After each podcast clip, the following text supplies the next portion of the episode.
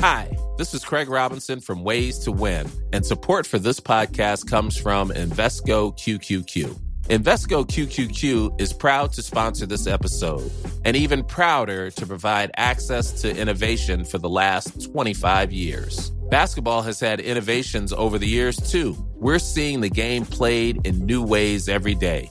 Learn more at Invesco.com slash QQQ. Let's rethink possibility. Invesco Distributors, Inc.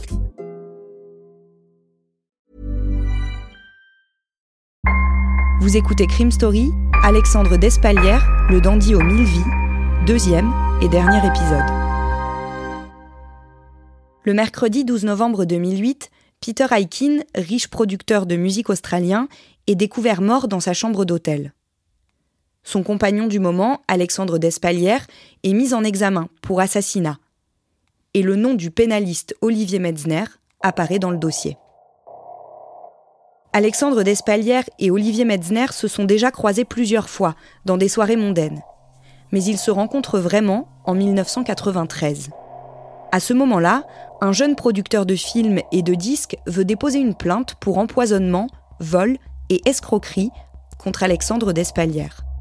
Il contacte un de ses amis proches, le célèbre avocat Olivier Metzner.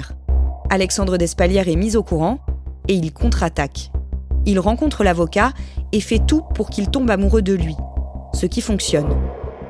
Conquis par ce jeune homme, Olivier Metzner monte en sous-main le dossier contre son ami en détresse, qu'il devait pourtant défendre au départ. Olivier Metzner, 63 ans, est l'un des plus grands avocats du barreau de Paris. Et à ce titre, il a côtoyé et défendu de nombreuses personnalités.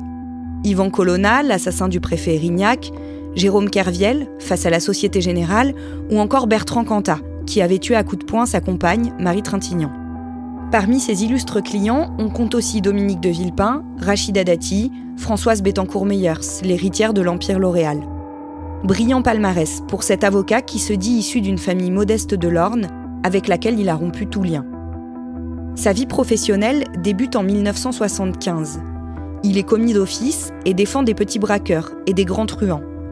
Très vite, il se fait un nom et une spécialité, dénicher les vices de procédure. En 1983, Olivier Metzner obtient la libération de plusieurs braqueurs, dont un ancien lieutenant de Jacques Mérine. La méthode est discutée et finalement copié. Il devient la bête noire des juges et une figure du barreau. Les hommes politiques s'arrachent ses services. Il se lance dans le droit pénal financier et intègre tous les grands dossiers politico-financiers des décennies suivantes. Le procès du Crédit Lyonnais, celui de l'affaire Elf, le dossier Clearstream évidemment. S'il est haï par certains, il est aussi aimé par d'autres qui parlent de sa générosité, de sa fidélité, de son désintérêt. Damien, Olivier Metzner devient l'avocat le plus cher de Paris. Ses tarifs à lui, vont jusqu'à 750 euros de l'heure.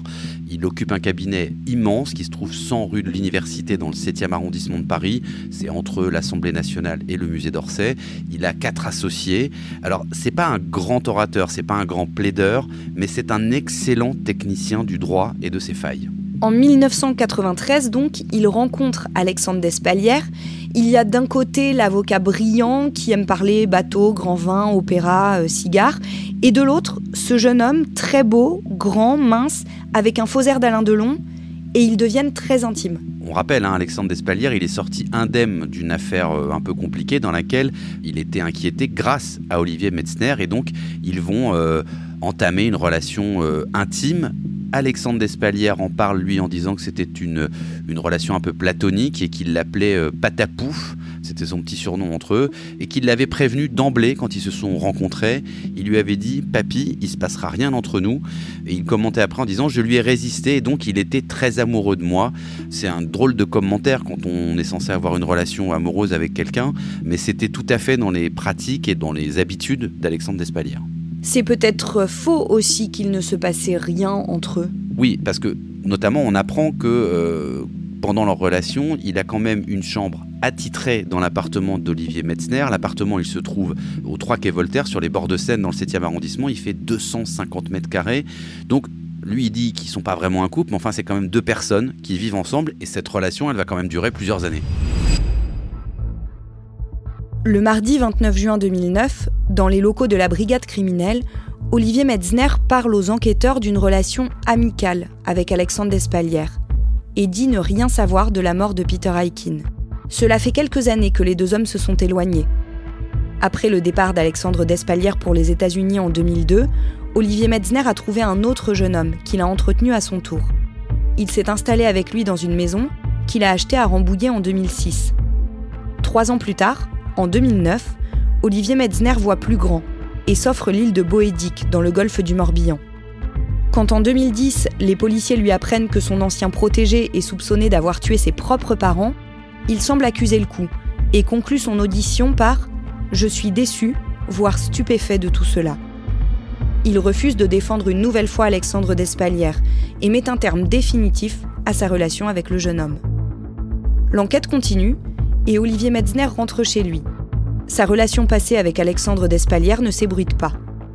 Trois ans plus tard, le dimanche 17 mars 2013, au petit matin, la gardienne de l'île de Boédic compose le numéro d'Emmanuel Marcigny, avocat pénaliste parisien reconnu et associé d'Olivier Metzner.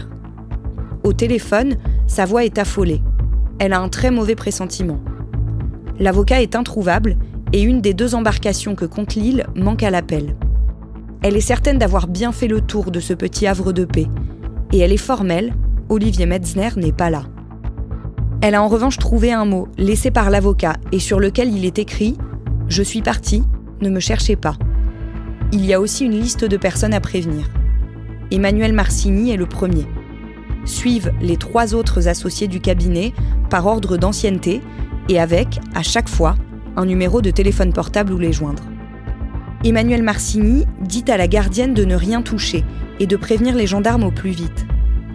À 10 heures, il retrouve le corps sans vie du pénaliste, flottant au large de son île.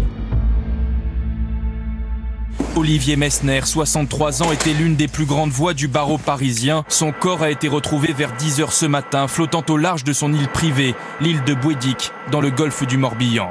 Le suicide, c'est la thèse qu'avaient tout de suite retenu les gendarmes chargés de l'enquête, car Maître Messner avait laissé deux lettres évoquant sa volonté de mettre fin à ses jours. Damien, quelles sont les réactions à l'annonce de sa mort? Il y a beaucoup de stupéfaction, même si c'était quelqu'un de très secret, qui disait pas grand-chose de sa vie intime. C'est vraiment une onde de choc hein, dans le barreau, chez les avocats. Et très vite, il y a aussi toute sa carrière qui revient. C'est-à-dire que c'est quelqu'un qui a traité des dossiers sensibles, qui était entouré de personnages euh, puissants et parfois un peu énigmatiques. Donc la question des causes de sa mort est peut-être d'un assassinat ou d'un meurtre, elle est posée. Mais finalement, très très vite, l'enquête de gendarmerie, elle se referme, il n'y a aucun doute, il s'est bien suicidé par noyade. On fait un saut dans le temps.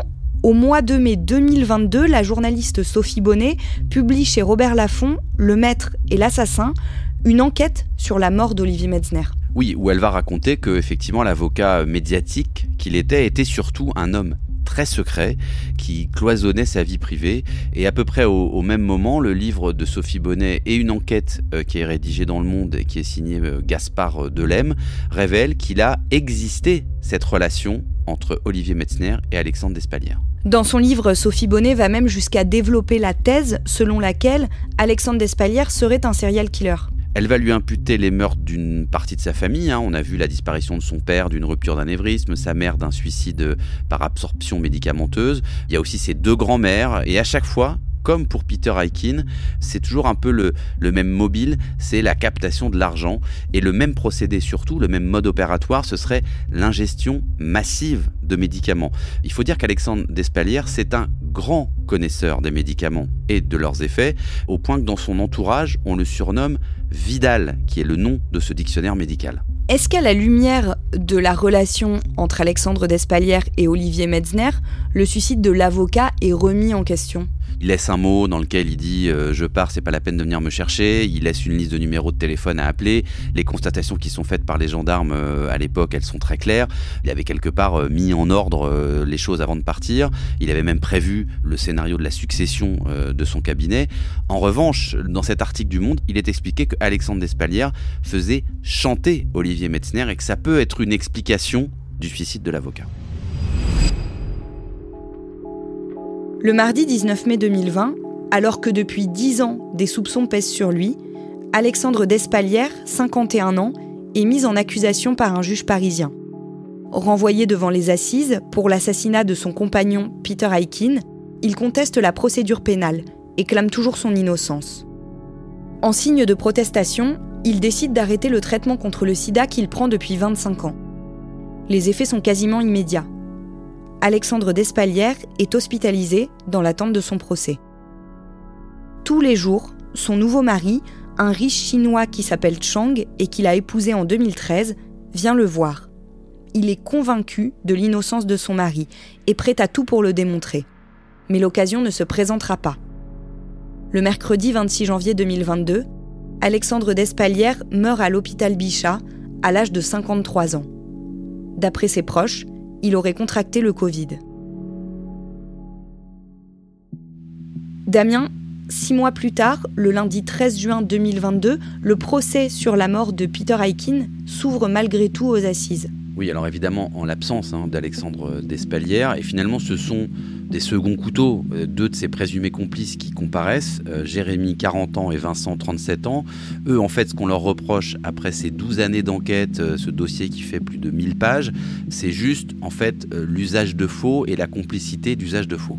Leur rôle aurait été de fabriquer le testament qui devait permettre à Alexandre Despalières d'hériter du producteur australien. Oui, c'est ça. En fait, Alexandre Despalières et Jérémy, ils sont devenus amants en 2000. Et Alexandre a raconté à Jérémy qu'il était à la tête d'une entreprise américaine de cinéma, qu'il écrivait des livres. Mais euh, ce qui est assez fou, c'est qu'en fouillant dans ces relations, on réalise que tous ces gens, ils ont toujours cru ce que leur disait Alexandre Despalières, qui avait donc certainement un grand pouvoir de persuasion.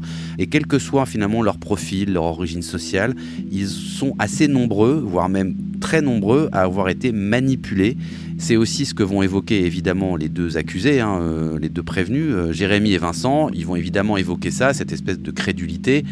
Ça peut aussi être considéré comme euh, une défense facile pour ces deux hommes, en l'absence en plus d'Alexandre Despalières. Lors de l'instruction et à l'audience, les deux accusés admettent avoir participé à la fabrication du faux testament pour permettre à Alexandre Despalières de capter la colossale fortune, estimée à 20 millions d'euros, de l'ancien producteur de Madonna et d'Elton John. Le mardi 14 juin 2022, Jérémy et Vincent sont condamnés à 3 ans de prison dont 30 mois avec sursis pour le premier et 2 ans avec sursis pour le deuxième. Alexandre Despalières, lui, n'a jamais été jugé. Il est mort innocent.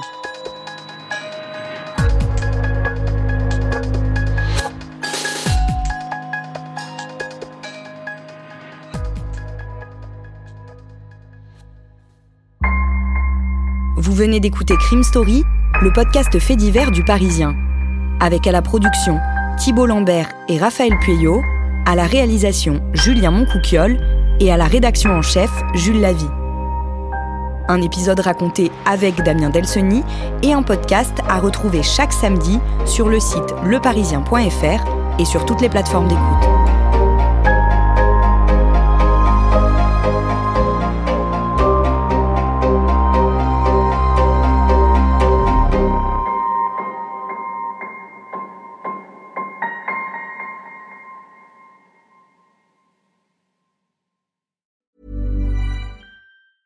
Planning for your next trip? Elevate your travel style with Quince. Quince has all the jet setting essentials you'll want for your next getaway, like European linen, premium luggage options, buttery soft Italian leather bags, and so much more. And is all priced at 50 to 80% less than similar brands. Plus, Quince only works with factories that use safe and ethical manufacturing practices. Pack your bags with high-quality essentials you'll be wearing for vacations to come with Quince. Go to quince.com slash pack for free shipping and 365-day returns.